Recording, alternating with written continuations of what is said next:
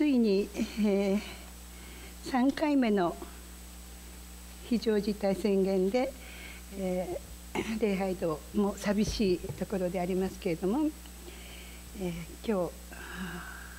日インターネットの前で礼拝を捧げておられます皆様と心を合わせて、え、主の皆をたたええー、誠なる礼拝をお捧げしていきたいと願っております。今朝の今読んでいただきました聖書の箇所でありますけれどもこのニコデモというそのもう、えー、お年を召しておられた方のようですがそのニコデモさんがイエス様をこの夜訪ねたということであります。えー、まあ当時聖書の学びをする時には夜あの静まってから学ぶということがあったのですけれども、まあ、彼の場合はそれもありましょうけれどもやっぱり立場上ですね、えー、サンヘドリンという最高議会の議員であったと。しかもユダヤ教の中でも最もこの厳しい戒律を守ってきたそういう教師でもあったそういうお方がこの若いイエス様のところに訪ねるというのはちょっと人目をはばかられたのではないかと思われるんですね。あるよイエスのもとに来てラビと言ってますからまあユダヤ教の教師を呼ぶ時にラビと言いましたのでまああの普通かもしれませんけれどもあのイエス様はね何か他の教師とは違うものがあるというのは彼はよく分かっていたわけですねそういうところからあの尋ねていったわけですけども彼が申しますのはこういうことですね「ラビ私どもはあなたが神のもとから来られた教師であることを知っております」と。神が共におられるのでなければあなたのなさるような印は誰も行うことはできないからですと言ってるんですね。これはおそらくはこの聖書の前に出てくるブドウ酒を水をブドウ酒に変えたとかねそれはあの神イエス様が初めてなさった印であったと言われておりますからそういうこととかあるいは宮清めをなさったああいうことはその神が共におられるのでなければ誰もできないそのことは彼はもう本当によく承知していたわけです。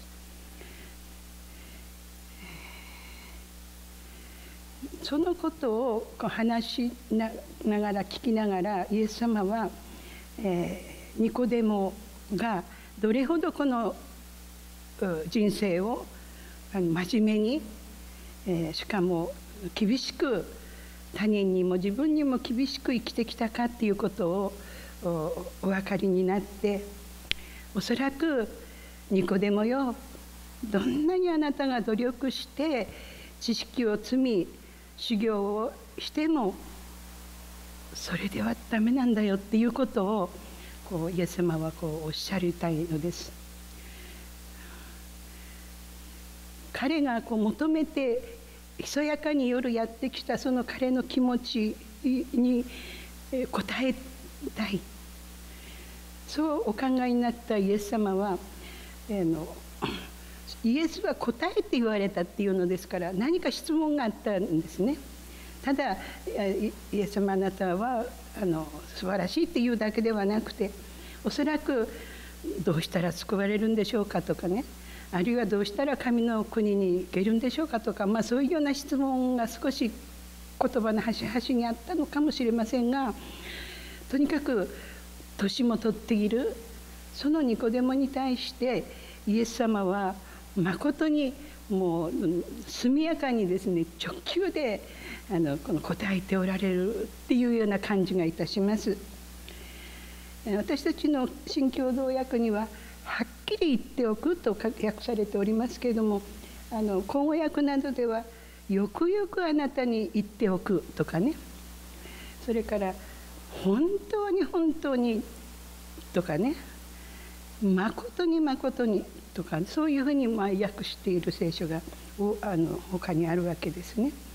ですからイエス様が非常に大事なことをこれしっかり聞いてほしいということをおっしゃる時に必ずはっきり言っておく。とかよくよくあなたに言っておく。誠に誠に言っておくとかってそういうことをおっしゃられたんです。で今日はこの短い聖書の箇所に実は3回繰り返してそのことを語っておられるんですね。はっきり言っておく。人は新たに生まれなければ神の国を見ることはできない。第一段階はこの見るということですね。新たにっていうのはこの上から初めからっていう意味がございまして、自分で新しくなろうとかそう努力してなろうとか思ってもそれはできないことなんですね。できたとしてもそれは甚だ人間的な範囲内のことであります。人は新たに上からの力で生まれなければ神を信ずること神の愛神の恵み神の救いを知ることはできないのだとおっしゃられたんです。するとニコデモはですね非常にこのえって思うようなあの ことを言いますね4節ですけれども人は年を取ったものがどうして生まれることができるんでしょうかって。もう一度母親の体内に入って生まれることができるでしょうかとかね。非常にまあ初歩的というのかあのね、ちょっとあまりピントが合ってない イエス様と噛み合わないそのようなニコデモであります。イエスはお答えになります。はっきり言っておくアメンアメンレゴソイイエス様は何度もそのことを大切の時に言われたんですけどもあなたによくよく言っておくよ誰でも水と霊とによって生まれなければ神の国に入ることはできない。見るだけじゃなくて入るには水と霊によって生まれなければならないんだと言っています。この水と霊というのは皆様もお分かりですけれどもこのバプテスマのことを指しているんですね。水っていうのは水にもちろん力があるわけではないのですけども物を清める人を清める、まあ、そういうのに代表されるものですけど水。それから霊っていうこの霊のことを今回は非常に大切に語ってくださるわけです。霊っていうのはプニューマというんだって私たちは学び 学んでよく学びましたけどもこの霊はこの風ともあの訳せるんですね言葉が同じなんです。ですから 水と霊霊っていうそのこの後に出てきますけど風がもう思いのまま自由に吹くっていう時のあのプニューマと同じなんですね。罪の許し体のよみがえり永遠の命を生きるために私たちはバプテスマというのは大切なんだとなぜならば、えコリントの第一の手紙の12章の初めのところに「精霊によらなければ誰もイエスは主であるとは言えない」と書かれておりますね。だからごめんなさいだから私たちが「イエス様私はあなたを信じます」もうこの短いこの言葉がですね私たちがあの言おうと思って言えるものではないんだというんです。霊によらなければ神様の上からのその力にをいただかなければイエスは主であるただこの短い言葉を言うことができないと書かれておりますね。ですから私もいつもそのことを覚えて毎朝起きた時にお祈りする時に短いお祈りであっても「主よ今日も新しい命ありがとうございます」って言えた時に私は「あ私は今日も聖霊をいただいているな」ってこう感じるんです喜べるんですね。ですから肉から生まれたものは肉なんだと。生まれただけではたとえどんないいところに生まれてもどんな血筋のいいところに生まれてもそれは肉から生まれたものは肉なんだ。しかしながら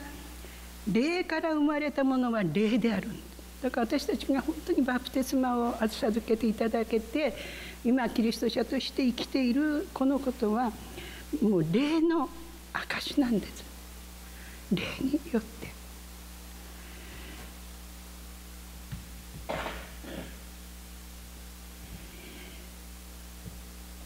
7節のところですね。あなた方は新たに生まれなければならない。言ったことに驚いてはならないとだからこれはもう全ての人、ね、全ての人がこれは受け入れなければならない言葉なんです。イエス様は新しい霊によりより生まれることを語られそして人の子が十字架の贖罪あがない身代わりの死ですね十字架の死を遂げられたことによって私たちが永遠の命を与えられるっていうこのことをここでも宣言しておられるわけです。風は思いのままに吹くあなた方はその音を聞いてもそれがどこから来てどこへ行くのかは知らない多分先ほど子どもたちに見ていただいた絵の通りですね。屋上だったか、まあ、風が吹いてきていたんだと思うんですね。イエス様はいつもも身近なあのものを用いて真理を分かりやすく話しておられるんですけれどもこの今話しているここで風が自由に吹いているじゃないか、ね、どこから吹いてくるのかわからない今こちらから吹いたかと思えばいやこっちからも風が入ってきたとかねもう自由自在なんですね。風がそのように自由自在に動くように霊もそうなんだっていうことです。神の霊は風のように見えない風だったらですね見えませんけれども感じることができるですね。私たちの肌とかあるいは音とかそういうことで感じることができるんですけれども神の愛と神の恵みの風にあの触れてそしてそれを私は本当に神様の御手の中に包まれているんだなっていうことを私たちはあのいろんな生活の中でねあのある日突然ってこう思わせていただけることがよくありますですよね。風の 風のように目には見えないけれどもこの神の愛と恵みっていうのは風のように私たちが感じることができるこれは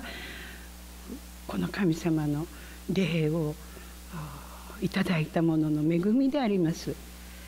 先ほどの加山先生のお祈りの中でも私たちは本当に自由を与えられたものとしてというお祈りの言葉がありましたけどまさにこのプニューマ霊の風それが私たちを自由にもう何者からも束縛されない誠の自由人としてこう生き生きることができる。これはもう本当に私たちの特権でありますね。そのことを8節でイエス様はおっしゃっているのですけどもニコデモはちょっと分かりません。どうしてそんなことがありえましょうかと言ってるんですね。そこでイエス様は、まあ、皮肉ではないのですけれどもあなたはイスラエルの教師でありながらこんなことがわからないのかいってイエス様もうそう言わざるを得なかったんでしょう。ですからもう一回イエス様はもう一回念を押すようにこう3回目ですよね。はっきり言っておくはっきり言っておく私たちここでね不思議なのは今までは私とあなたの関係だったニコデモとイエス様のねでもこの11節になりますと私たちは知っていることを語りあなた方は私たちの証を受け入れないってこう複数形になってるんですけどもこれはおそらく、えー、私たちっていうのはこのヨハネのヨハネ教団があったんですけどもねあのヨハネまあそれは後にできるのかな、まあ、あのイエス様に属する者たち。それに対してこのパリサイ派ユダヤ教の人たちのことでこう複数形にここは変わっておりますね。私たちは知っていることを語り見たことを証ししているのにあなた方は私たちの証を受け入れない私が地上のことを証ししても信じないとすれば天上のこと神様の御国のこと神の国のことを証ししたところでどうして信ずるであろうかと言っておられますね。天から下ってきたものすなわち人の子のほかには天に昇った者は誰もいない。イエス様のこの自己紹介のようなものです。イエス様のことですね。イエス・キリストを信じます。という時に言えた時に新しい生き方に私たちはこう変えられるんです。このニコデモさんですねこの最初この会話を聞いているとちょっとこう少しお年なのかなちょっとこう話がこう行き合わないところがあったんですけどもこのニコデモさんのことは聖書にこの3回出てくるんですね。もちろんヨハネの福音書だけなんですけども最初は今日のこのイエス様との出会いイエス様を訪ねたというこのところですし2回目は7章の51節のところですね。これはイエス様がえー、いよいよこのユダヤ教の方々立法学者やパリサイ人たちに捉えられようとしているそういう時のことでありますけども、えー、もう大方はイエス様をもう捉えようっていうなりかけていた時ですねニコデモは、えー、我々の立法によればまず本人から事情を聞き何をしたかを確かめた上でなければ判決を下してはならないことになっているではないかっていうふうにニコデモは発言したんです。そのことによってこの捉えられるというそのことは少し後になっていくんですね。最初のこのニコデモ、えー、頼りないね、お母さんの中に年取ったものが入れるんですかって聞くような彼とは変えられていますよね。もう一回3回目はですね19章の39のところですね。これはついにイエス様は捕らえられ十字架にかけかけられ殺されそして、えー、3日目におよみがえりになったのですけれどもイエス様が十字架から安息日に間に合うようにそのご遺体をこの十字架から下ろす下ろすというその作業の時にニコデモが出てくるんです。そこへ、えー、かつてあるよ。イエスのもとに来たことのあるニコデモも没薬と鎮香っていうんですかね。乳香ではなくて鎮香を混ぜたものを100リトラばかり持ってきたと。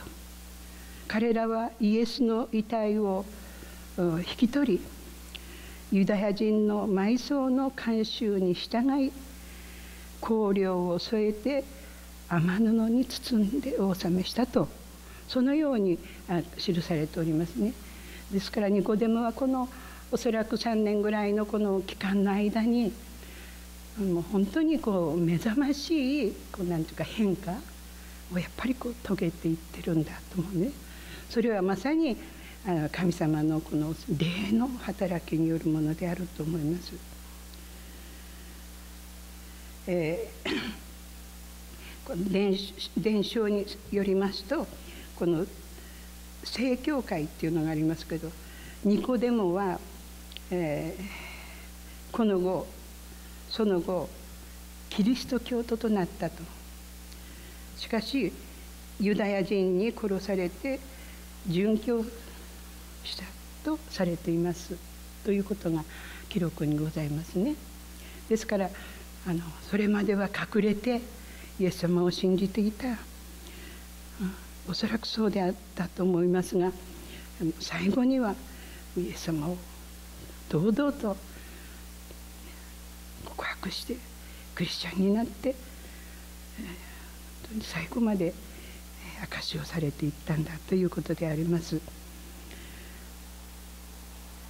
えー、この後この、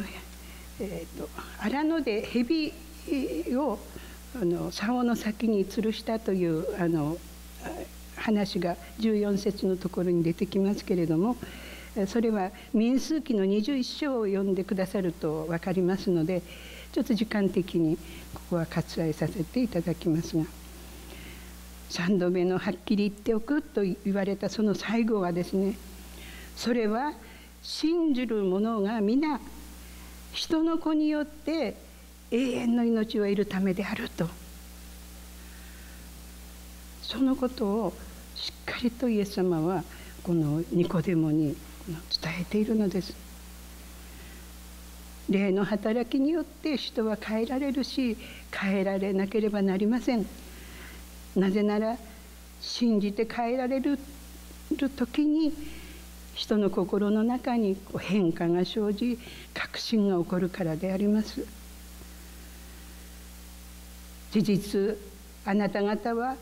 霊により信仰によって救われました。これ両方大事ですよね。神様の恵みだけではいくらそこまで恵みが充満していてもそれをいただかなければそれは虚しいんです。恵みにより信仰によって救われた。このことは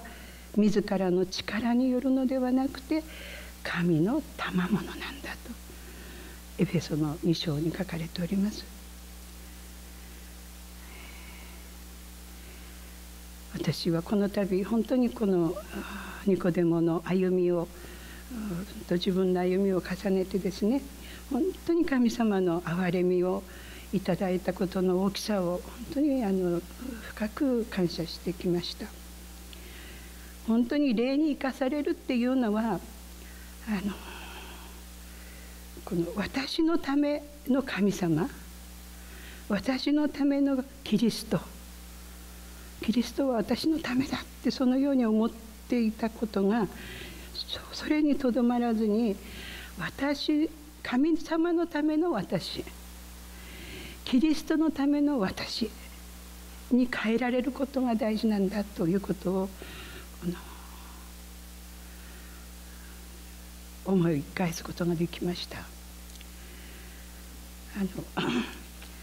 そのようにそのような生き方をさせていただきたいなと思ってるんですけど最後にですね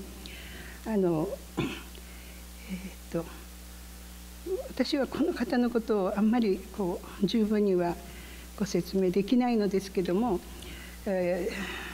ー、よくいろんな方からこのスポルジョンという方ですね19世紀後半に生まれあの活躍された方でイギリスの名説教家だったんですね。毎日このスポルジョンの礼拝には5,000人から7,000人の人が集まったそうです。夢みたいですね。ね5,000人から7,000人の人たちがね礼拝堂に集まってくる。多い時には2万人の人が集まってきたと言われるぐらいの名説教家だったんですけど実はこの方が10代の頃にこう、まあえーね、いろいろま悩みがございまして、え、この方のおじい様もお父様も牧師でありましたんですけどもさまざ、まなこう悩みがあってある日思い立ちまして、え、ある説教家の言葉を聞きたいと思って自分のその 両親のあのおじいさん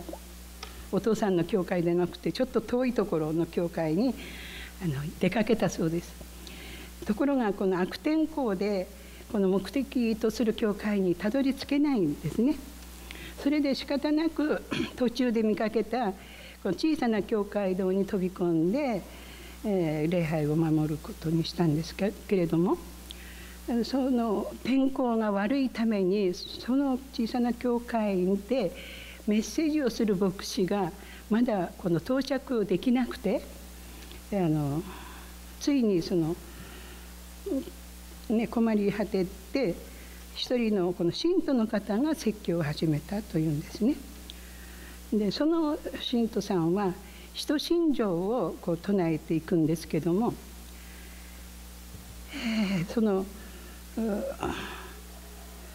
そのああんまりそのまあプロじゃないから上手じゃなかったようですけどポンテオ・ピラトのもとで苦しみを受けた。私を見なさい。十字架につけられた。死んで葬られた。私を見なさい。3日目に死人の中からよみがえった。私を見なさい。まるでですねその説教者とこうイエス様とが一つになったようにですね私を見なさい。この十字架につけられたこのイエス様を見なさい。っていうこの神様の言葉をこの語られたそうですけどそのたどたどしいあの その信徒の方の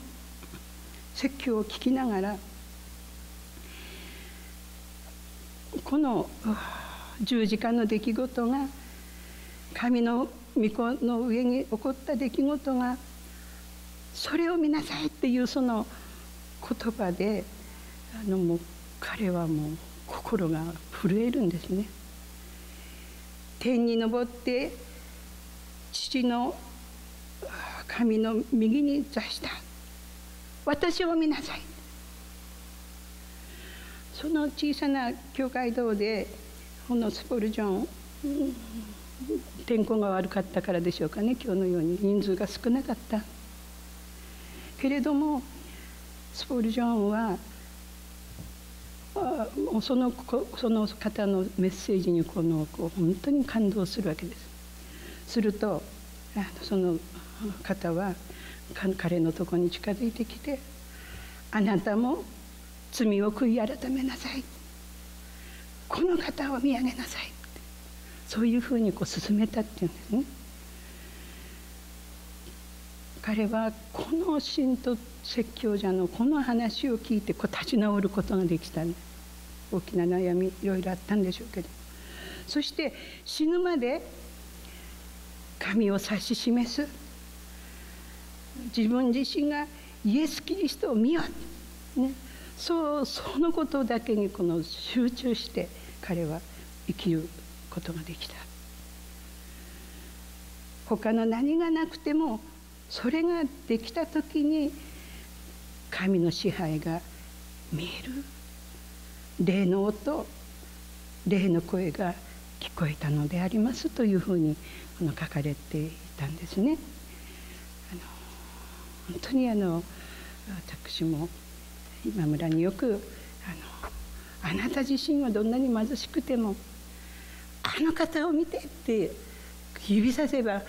あんたの手汚いとかそんなことは大概の人は言わないんだ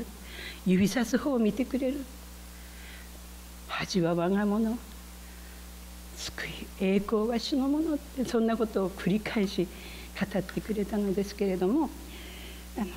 当にこのスポルジャンが若い10代の時にこの一人の信徒の方の証のような説教を聞いてですねこのイエス様を指さすこのことで彼はこの生涯イギリスの教会何千っていう人が集まってくるそういう牧師になっていかれたというのであります。私たちもそれぞれ小さなものではあるかもしれませんけれども主に変えていただいて神様の霊によって今週も1週間本当にこの喜んで生かしていただきたいと願います。一言お祈りいたします。恵み深い父なる神様皆をあがめて感謝いたします。あなたが与えてくださった霊の証を大事に受け止めることができますように。私のためのキリストからキリストのための私に変えられますようにお祈りいたします。コロナがまだまだ続く中病んでおられる兄弟姉妹や施設にて不自由を耐えておられる兄弟姉妹を覚えて祈っております。どうぞ肉体が病んでおりましょうとも魂はいつも主を仰ぎ皆をたたえ主よりの深い慰め交わりが日々に与えられますようにお祈りいたします。主の皆によって感謝して祈ります。アーメン。